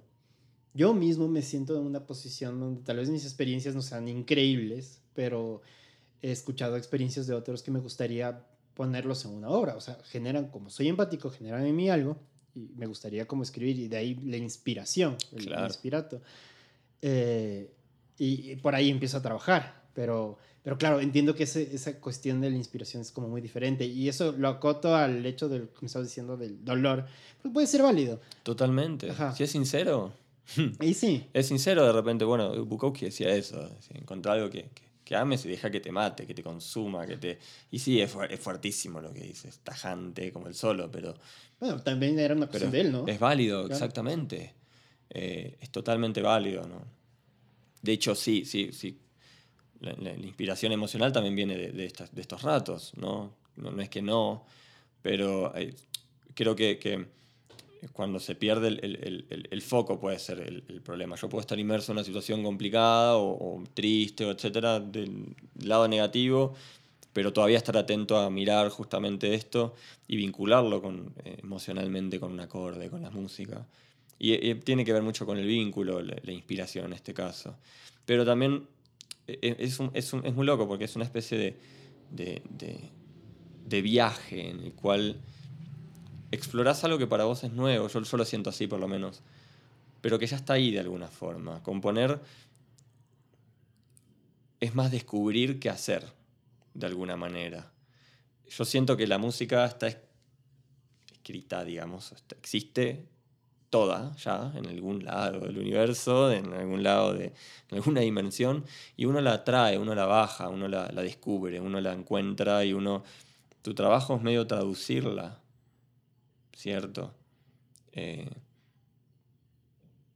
y, pero ya está, de alguna manera. Entonces, no, no, me siento a, escribir desde la hoja y, repito, admiro a, personas como vos que también se sientan, quizás si lo piensan de otra forma, eh, que, y, que descubren el viaje de esta otra manera también. Eh, al final es el mismo viaje. No, pero yo, yo siento, no sé, para mí, ¿no? Eso me interesa también que me cuentes vos, que ya lo estuvimos hablando, pero sería lindo que compartas acá. Eh, pero he, he, presionado algunas composiciones mías y lo único que encontré a cambio es algo que no escucho. Me, me gusta escucharme mucho, la verdad. Escucho mucho mis temas. ¿Eres duro contigo mismo al momento de escucharte? No, no, no. ¿Cómo ves a esta persona, volviendo al observador, el, Julio que compuso, ¿no? Que digamos, por simplificarlo, eh, descargó, la tradujo, se puso a hacer, toca, se graba. Entonces entra el escucha. Ya no eres esa persona que estuvo haciendo todo ese trabajo. Qué loco, qué, buena, qué buen punto. Mira, depende, bueno, para grabar mi disco, para hacer trabajos, para tocar en vivo con alguien más, sí, sí soy un poco más duro quizás. Hago muchas tomas, por ejemplo, grabando, hago muchas tomas. depende qué, hay temas que son más grabo la forma y todo, y, todo bien, pero si hay algo que, que no, bueno, grabo de nuevo. Eh, Fabu Frangidúo fue una tarde de estar grabando, los dos lo que tocamos es lo que quedó. Eh, Ahora, en mi álbum que grabo en casa, sí quiero que sea lo más pulcro posible, pero em, hay cierta, cierto algo, cierta magia en algunas tomas, en algunas cosas, que también está bueno dejar ir cierto errorcito. Y a veces me cuesta. En eso sí, quizás cuando hay alguien más que lo va a escuchar, sí soy quizás un poco más, más crítico, no sé si sería duro. Pero lo que, lo que es para mí, eh, yo entiendo que mi mensaje y, me escucho mucho. Y hay grabaciones que quizás las pongo acá y están saturadas en graves o, y, los, no sé, la armonía me fui el diablo en solo y a mí me gusta, qué sé yo. Pero mm, sí, sí soy igual duro conmigo en momentos, obviamente. ¿eh? sí lo soy, claro. Pero he aprendido a no, no ser tanto, eh, de, de a querer más lo, lo real versus lo, lo, quizás muy premeditado, sobre todo en este contexto, este contexto del jazz, del espontáneo. ¿no? Eh, ahora sí, sí está bueno igual ser crítico con uno porque que yo sí últimamente no sentí que, que algunos shows que tuve en vivo fueron los, mejores, por ejemplo. Eso no quita que no estuvieron bien, que no, pero no, no, sentí que toqué realmente bien en vivo últimamente. También por eso, entre otras cosas, decidí estudiar de, de, nuevo con un profesor, con alguien, sentí que necesitaba alguien que venga afuera a decirme ciertas cosas. Eh, entonces creo que esa especie de dureza quizás es positiva en un punto. Pero bueno, sí, soy crítico, eh, no, pero me escucho mucho y, y, me disfruto mucho. Así como hay cosas que a veces grabo, que las escucho un par de veces y después digo, no. Y esas son las que quedan, si no me generan nada a mí, no las ofrezco. ¿no? Siempre, siempre trato de. Y es muy natural esto de que si me gusta a mí, toquemos esto, porque me gusta. Claro, te gusta, obvio. Me gusta. Y esto tal vez podría ser tomado como polémico, pero ¿cuál ha sido tu peor experiencia con la música? Porque. se allá de la romantización. Ajá. De, de, de, que me fue mal con una chica, entonces no, no quiero llegar a eso. No, claro. me encanta la pregunta igual, me gusta que se vaya por ahí también. Sí, es esto de un peor momento con la música. Yo he tenido momentos donde, de hecho, una de mis mayores crisis en, un momento de mi vida fue decirte, y ahora lo comparto y lo digo, como no quiero volver a ser músico porque creo que no soy lo suficiente. O sea, era un, un achaque muy fuerte conmigo de no soy suficiente. Y tal vez empecé en la crisis existencial, tal vez esto no debía haber tomado. O sea, y el momento que tomas una decisión que te marca durante muchísimo tiempo tu vida, negarla entra en una crisis terrible. O sea, eso es lo que a mí me pasó con la misma música. Y fue en un momento específico, igual en un festival de jazz, donde estaba tocando, o sea, donde me subía a la jam. Y, y ese momento no, no, pude con mi vida y me desfallecí.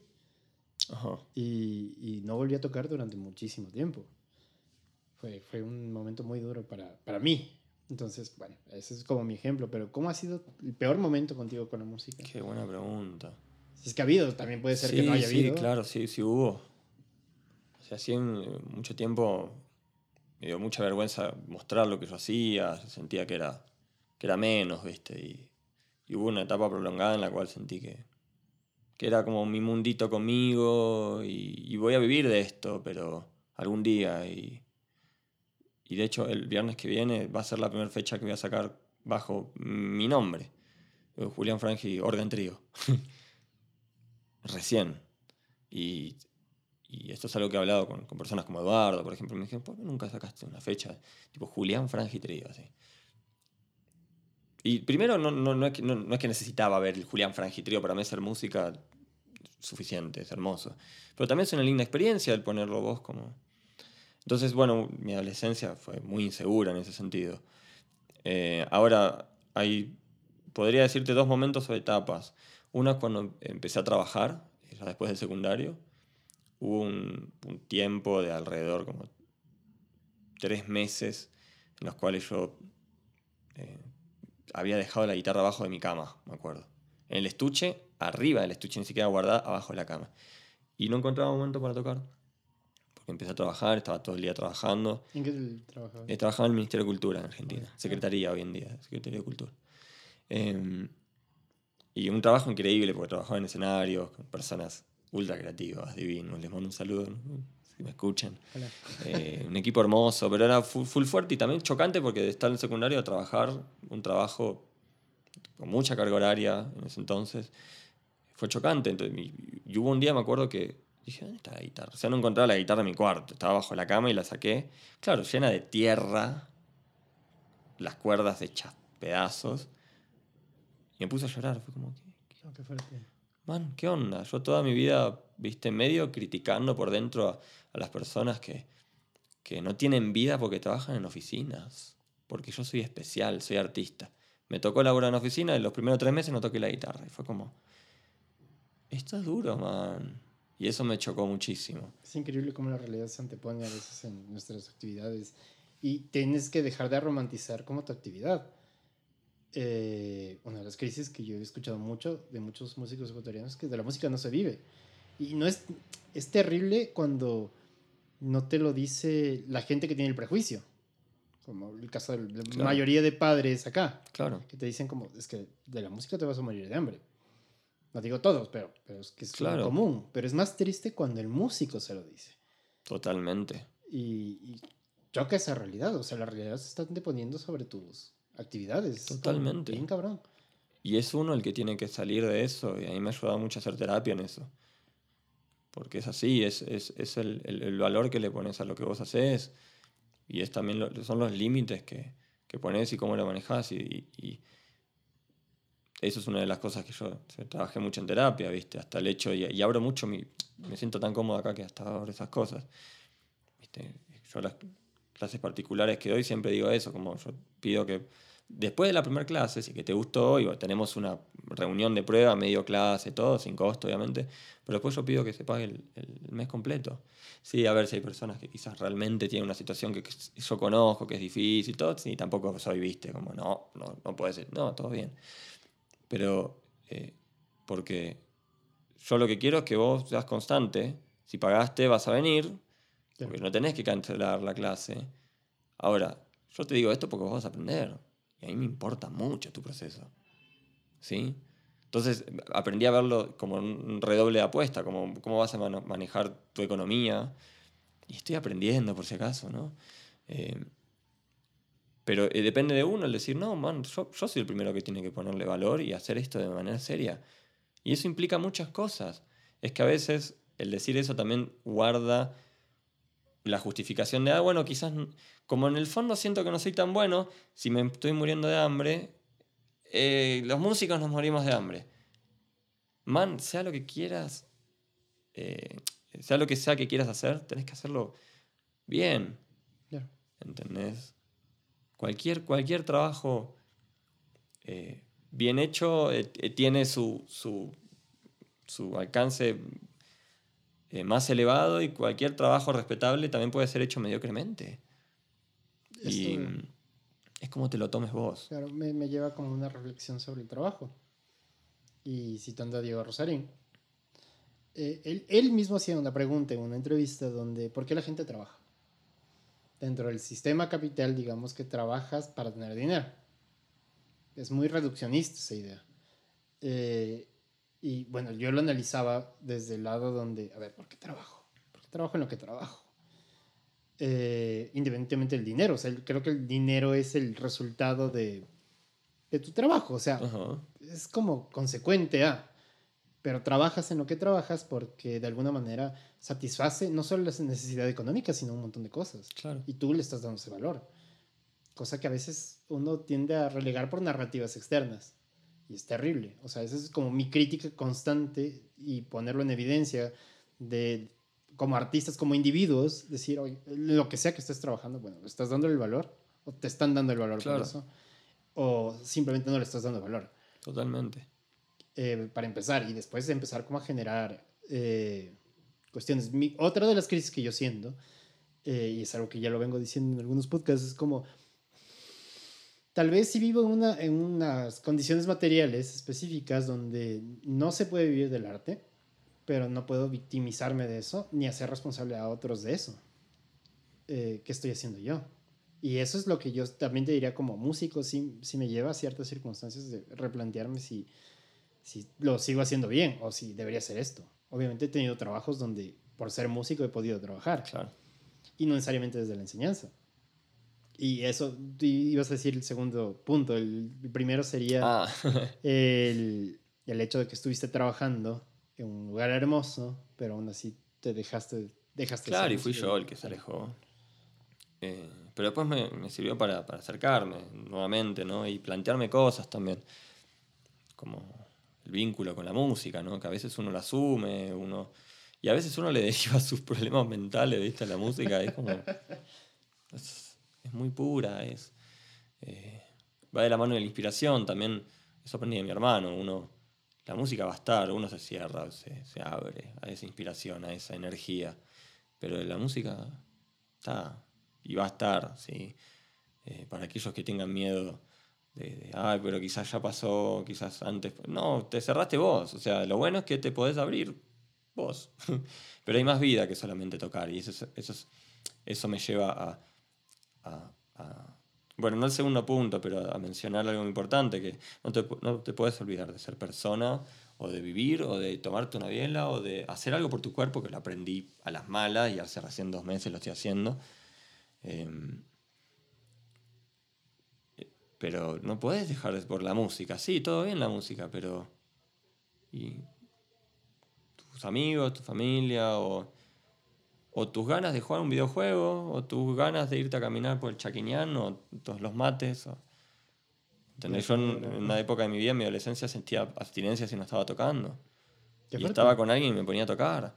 Y uno dice, ah, está todo el día tocando. Y después por dentro, con años de terapia, dije, man, o sea, estoy hablando con alguien y tengo una guitarra, es como que pongo algo entre medio de la persona y yo. Habla vos, deja un rato la guitarra. Y después tocás. Estaba siendo inmaduro de repente. Posiblemente también es una coraza, ¿no? Era una coraza, claro. Y, y- y me fue muy, muy, muy loco desligarme de, de- de eso. Hubo un espacio entre medio medio fuerte que fue eh, cuando, cuando conocí a Simo, a Simone. También le mando un besote enorme. eh, yo escribía de, de- de mis penas, penas con chicas, penas con familia, con cosas, con situaciones. Y empecé a estar con ella, empecé a, empecé a sentir muy bien, ¿viste? Fue una relación hermosa con ella. Y no estaba componiendo nada, porque estaba muy feliz. Claro. Y vos decís, man, mi vínculo con la composición era, justamente por eso menciono lo, lo de la tristeza, porque durante un tiempo solo sacaba composiciones, no sé si, se- si expliqué, si llegué a explicar bien eso, pero sacaba de como que cosas negativas, ¿no? Pero estaba observando, estaba despierto, ¿no? Pero de las cosas lindas no había aprendido a sacar. ¿y qué? ¿Cuál es mi vínculo con la música? ¿entendés? Eh, ahora, lo, segundo que me, que, me es triste, porque no es, no es una situación, sino que es algo que a veces pasa, es como, y, lo he hablado con mi hermano, esto muchísimo, eh, pero es esta idea de que eh, después de haber estudiado académicamente y, todavía sigo siendo un estudiante, aprendiz de la música, eh, lo voy a hacer toda la vida, pero es como que las cosas que uno hace desde algunas personas se ven como que uno sigue un manual. Como que ahora que estudié armonía, yo no soy más intuitivo. Ahora, cuando digo, no, es un 2-5 al 1 lidio, yo lo que estoy haciendo es abrir un libro mental y de memoria decir, ah, eh, para, ¿qué, ¿qué, me deja hacer Berkeley? ¿Berkeley me deja hacer un 2 con...? Sí, puedo. El 5 le... No, Berkeley dice que no, entonces no. Eh, y el 1 con lidio... No, le encontré palabras a algo que fue o que fui aprendiendo, pero es intuitivo y, y, aprendí a ponerle palabras para expresar algo puntual, ¿viste? Porque yo te digo, hace el acorde místico triste, después andate al, al tenso y después hace una cosa luminosa. No, loco, un 2 con novena, un quinto alterado a un 1 lidio. Y, y, bueno, pero en, en mi corazón y mi, mi, oído musical interno, de esas cosas de las que hablo, porque hay cosas que obviamente no entiendo, pero no hablo de esas, lo estoy escuchando y lo estoy sintiendo. Y cuando digo eso, me es, es, intuitivo, pero hay, personas que a veces sienten que yo soy jazz nazi, es como, no, si no es 2-5. Y, y, que después cuando yo siento eh, que cuando me conocen y tocan, dicen, ah, no, no era tan así el man. Pero es esta idea de que cuando empecé a estudiar, y esto es algo que he debatido mucho con mi hermano, ¿sí? porque a él le pasa algo medio, medio distinto, ¿no? Y me gusta esa segunda parte porque se puso más darks, la charla, ¿viste? Pero son cosas que hablamos juntos, como esta idea de que el, el, músico que autodidacta, que no estudió y todo, siente la música, pero el que estudió académicamente no la siente. Y eso me resulta muy triste en realidad, porque a veces, primero, la siento, ¿sí? Y segundo, denota más el el proceso de la otra persona. Si estás estudiando música y la estás viendo como 2, 5, 1 y matemática, primero no quiere decir que todos la, veamos así. La idea es que cuando veas un 2, 5, 1, sientas algo. ¿sí? Es una forma de poner en palabras que no es la música por si acaso, ¿eh? no la es. Pero ayuda a comunicarnos entre nosotros para entendernos mejor. Eh, después la música, es el 2, la mejor explicación de un 251 es como suena el 251, es el sonido, es eso. E, es eso, es esa es la mejor definición del 251. Jamás lo va a hacer un texto un análisis en una partitura. Pero eso es algo que sí me resulta triste y denota muchas realidades. Uno, el approach del estudiante. Si sentís así toda la carrera, loco, cuidado, porque eso no es la música. Em, eso no, no es por ahí, no es la idea que la sientas así. Eh, que hay que pensar y que romperse un poco el bocho para el lidio tiene. Bueno, sí, está bien, pero no confundas. Eh, se uno también la idea de que, eh, que es un estudio para ser libre también.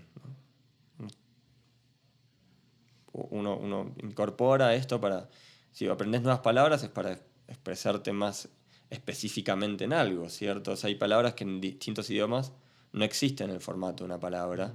Estoy seguro que quizás la palabra angustia no existe en algún idioma, sino como la sensación de un nudo en la garganta. De hecho, Así como... Ajá, has topado un punto muy interesante, porque a veces siento que la, quien lo escuche no, no se lo tome como tan personal, pero a veces entiéndase que la música es un lenguaje, o sea, que lo expresamos a través del juego por poner definición, porque para eso es como complicado, pero es un lenguaje. Y a veces siento que los que, los que son muy académicos, demasiado académicos, como que se leyeran todo el diccionario y saltaran palabras porque sí, sin la intención de la comunicación, que es justamente lo que permite el lenguaje. Y si a mí me gusta explicar eso, por ejemplo, a la gente con la que he tenido el chance de, de explicar o de enseñar algo de música, de, de su lenguaje O sea, entendamos de que tú te vas a comunicar, algo vas a comunicar con esto. Entonces, todo lo que define la teoría simplemente es para poder explicarlo y que hablemos un mismo lenguaje a través de palabras, algo que es complejo explicarlo. O sea, ayuda, ayuda un montón. Es, es, es, difícil incluso para mí explicar como la música a través del lenguaje, porque el lenguaje de por sí para mí es muy complicado. Me ves haciendo un podcast hablando, ¿sabes? Pero, no me, pero para hacer un podcast no tuve que leer toda la teoría de comunicación no tuve que leerme todo el diccionario para buscarme un montón de palabras que cumplan con las cinco vocales, para decir, he dicho una palabra con cinco vocales, con las cinco vocales y, sentirme más erudito. O sea, lo que busco es poder compartir una idea. Y a veces sí siento que, que la música de los de ambos extremos, como yo quiero decir esto, pero lo estás diciendo muy simple, y de otros que en serio quieren aprenderse todo el diccionario y después no saben qué hacer. Claro y no saben qué decir, no saben cómo decirlo, no saben cómo juntar palabras. Es, es re bueno. complejo, porque a veces ni siquiera lo ves, no, no, estás siendo consciente. A mí me ha pasado que cuando estaba tocando jazz, llegaba un punto donde, a ver, pero aprende toda esta teoría para poder hacer algo, esto más interesante. Y es como, tal vez no. A, a mí me pasa a veces, que estoy tocando algo, estoy aprendiendo algo nuevo y, y me voy por el... No, para, para, escuchar cómo suena. Y algo que aprendí dando clases es eso. La teoría, la información, todo este lado más, eh, la palabra más formal, técnico formal, es lo que está entre medio de lo que uno ignora, lo, lo, que uno ignora, la ignorancia y la intuición. Es un puente. Vos transitas el puente de lo teórico y toda esta nomenclatura, esta cuestión, para ser intuitivo. No te puedes, si te quedas en el medio del puente, no, no llegaste a ningún lugar. Entonces, debe ser utilizado como puente para llegar a una intuición. Y hacer elecciones artísticas de qué de eso querés llevártelo. ¿Sí? Para mí, el, entender distintas sonoridades, distintos tipos de acordes, ¿viste? Cuando uno, no sé, ves Do max 7, Do mayor triada, Do max 7 con novena, para los que entiendan o no entiendan de esto, pero distintos tipos de Do mayores, dos acordes. Es, interesante porque yo ya en, estas palabras, en esta terminología, yo te entiendo perfectamente. Claro. Pero estoy seguro que una persona que no entiende, o sea, que no sabe de terminología Pongámoslo de esta forma. Lo tocas. Un acorde suena, lo toco y suena feliz. Pero si le sumo una nota distinta, quizás ya la palabra que describe o la sensación no es felicidad, sino dulzura. Y si le sumo otra nota, o le saco otra, o le, invierto, ya no es felicidad o dulzura, sino ternura. Tal vez amor, tal vez euforia. Son palabras.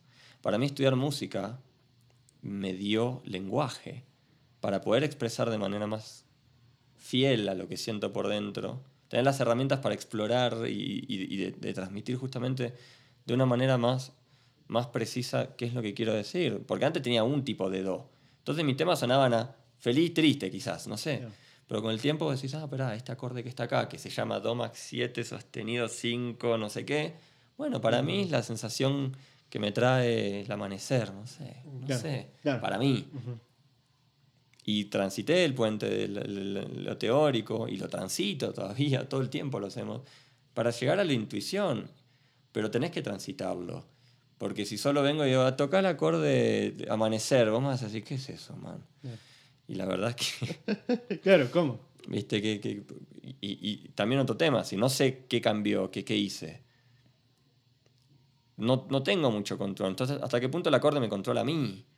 Tampoco es tener bajo control todo, todo el tiempo, pero es, es justamente estar atento a qué, equilibrio. qué está mm. pasando, ¿no? Cómo la propuesta artística, musical me genera algo y cómo yo puedo ah, qué loco, esta nota, si la muevo, genera, me genera esto. Ah, mira, qué interesante. Es lo que siento cuando toco un Max 7 sostenido 5. Es una palabra nueva que encontré para explicar algo. Entonces, sí, eh, no, no, todos los, los, que hablamos con ese lenguaje no sentimos la música o dejamos de ser intuitivos y para aquellos que estén en, procesos académicos eh, profundos, ya sean clases particulares, en universidades, eh, por su cuenta, eh, no se olviden de eso. Es, tu vínculo viene primero, es tu vínculo personal. Y el trabajo se trata más acerca de limpiar ese vínculo que de, llenarlo de cosas. O sea, estas herramientas tienen que servir para despejar un camino, no para... Ya está el camino, ya está. Tenés que cuidarlo, nutrirlo, despejarlo. Pero si no, son cajas de cosas que llenaste en tu cuarto, en tu espacio y no cumplen ningún rol. Juli, me estoy dando cuenta que... Hay que cortarle. Full. No, está bien, o sea, por mí fuera, hablaríamos full todo el tiempo. no, sí, sí, a mí me da rosca y yo sigo. Segunda parte, es que es tan rico tener este, este tipo de, de ejercicio, ¿sabes? una de las cosas que me motivaba también a hacer el podcast, antes yo salía, igual como te contaba, los domingos me encantaba eh, en Buenos Aires salir y encontrarme con alguien y conversar, ¿sabes? Y cuando regresé al Ecuador, seguí haciéndolo. Y es más, me parecía un poco más fascinante porque ya conozco la cultura ecuatoriana de los domingos familiares. La gente que me encontraba un domingo afuera era espectacular porque algo le motivaba a esa persona a no estar en su casa, a no estar con la familia. Y, o si no pasaba que me iba a un, a un café y, y, escuchaba la conversación de alguien más. Sí, sería de mala educación, qué sé yo, no me importa, porque escuchaba, pienso que ahora que descubrí los podcasts, que estoy consumiendo un montón de podcasts, que, es más, ahora me pasa que escucho menos música en Spotify y más podcasts. Ah, es un momento, es un, momento. Y, y, es gracioso porque termino escuchando a dos personas que tienen algo que decir y la desarrollan y hablan y hablan. Y termino siendo como hora y media muy, muy increíble, ¿sabes? Qué hermoso, gracias. Y, y, yo que estoy en este, sentido, en este lado del micrófono, voz del otro, y el observante que, que escuche esto o que lo vea, eh, yo sí siento que se va a llevar algo muy rico y que va a querer más, ¿sabes? Entonces, para una próxima, eres bienvenido. Por favor, soy feliz. E igual lo hago público, te he pedido colaboración para el disco que, cuando esté listo, Juli va a ser parte de. Y me gustaría, para cerrar, ¿dónde te pueden encontrar? Eh, donde podemos escuchar tu música también para que se puedan con el monstruo que estoy hablando, para quien no lo ha escuchado a, Juli. Muchas gracias. Bueno, eh, Spotify, YouTube. YouTube tengo algunas cosas también. Em, como Julián Frangi, mis proyectos principales, eh, en los cuales soy miembro activo en el sentido de componito, eh, Faur Frangi Dúo, Eduardo Faur en piano, y yo Julián Frangi en guitarra. FPB, que es Frangi Piña Bolaños, eh, Julián Frangi, digo en orden, ¿no? Eh, P de Cristóbal Piña y B de Luigi Bolaños. Eh, Oye, y el Cristóbal Piña va a venir. El Cris viene, no me acuerdo si el 9 me dijo, creo. Ya, ya, ya está por venir. Sí, porque me gustaría tenerlo que Sí, sí, sí, sería increíble que venga. Y bueno, esos son mis dos proyectos principales. Em, tengo un proyecto ahí con mi hermano que está, estamos, eh, eh, sacamos un video y tenemos ganas de, cuando se dé el tiempo de estar juntos, eh, de fomentarlo un poco más. Voy a sacar mi álbum seguramente el año que viene. se va a llamar Mundo Interno, lo van a encontrar en todas las redes. Y si no, bueno, también en Instagram y ahí comparto fechas, cosas donde pueden ir a verme en vivo. Y también quienes me escriban, y quieran escuchar como esas grabaciones que decía que hago para mí, yo feliz también en, compartirlas a veces por, por mail, por donde quieran. Qué lindo. Yo la verdad que me encanta eso. y clases, ¿no? También las clases. También en clases particulares. Entonces igual en la descripción del video va a estar eh, toda la información de Juli. Juli, te agradezco una vez más. En serio, creo que la conversación que tuvimos afuera y después llevarla acá, acá. me encantó. Y estoy seguro que puedes seguir, o sea, ha sido súper, súper rico, en serio. Me, estaba re emocionado por este encuentro. no, no, quería controlarlo de ninguna manera, o sea, sí voy a hacer estas preguntas y saber, no. No fue para nada eso, fue No, quería que sea así, y, y, para mí fue muy hermoso. Gracias, Julio. Lo mismo digo, lo que tenés un espacio hermoso y, y una escucha activa muy importante, sos un gran observador, así que... Gracias, Julio. La verdad te admiro y te respeto mucho. Gracias por todo. No, por favor. Y anímense, por favor, todos los artistas a venir acá porque la verdad que no me había sentido tan cómodo. Ah, qué lindo. Nunca así, de verdad, sin ánimos de, de, evaluar tampoco que tuve tantas, así como podcasts, entrevistas, cosas, pero fue muy natural, fue muy, muy fluido todo. Así que gracias, de verdad. a vos, Juli. Y a todas las personas que llegaron a este momento, muchas gracias. No se olviden de suscribirse, compartir si les interesó. Y nos vemos a la siguiente.